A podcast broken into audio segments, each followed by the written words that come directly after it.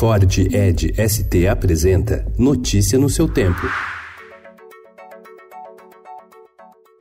Olá, sejam bem-vindos. Hoje é quarta-feira, dia 30 de outubro de 2019. Eu sou Adriana Simino, ao meu lado, Alessandra Romano. E estes são os principais destaques do jornal Estado de São Paulo. O presidente Jair Bolsonaro disse que a publicação nas redes sociais de vídeo em que é comparado a um leão atacado por hienas foi um erro e pediu desculpas. Bolsonaro entrou em contato com o presidente do STF, Dias Toffoli, para se retratar e avisar que o conteúdo da postagem seria apagado. No vídeo, as hienas representam instituições como o Supremo, a ONU, a OAB, o PSL, siglas da oposição e a imprensa.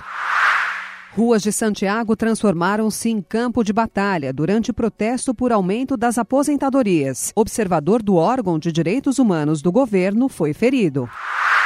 O câncer de estômago, tumor que acomete o prefeito de São Paulo, Bruno Covas, tem sido observado com cada vez maior frequência em pacientes jovens, conforme especialistas ouvidos pelo Estadão. Uma das hipóteses é de que a piora na alimentação e em outros hábitos de vida colabore para esse crescimento.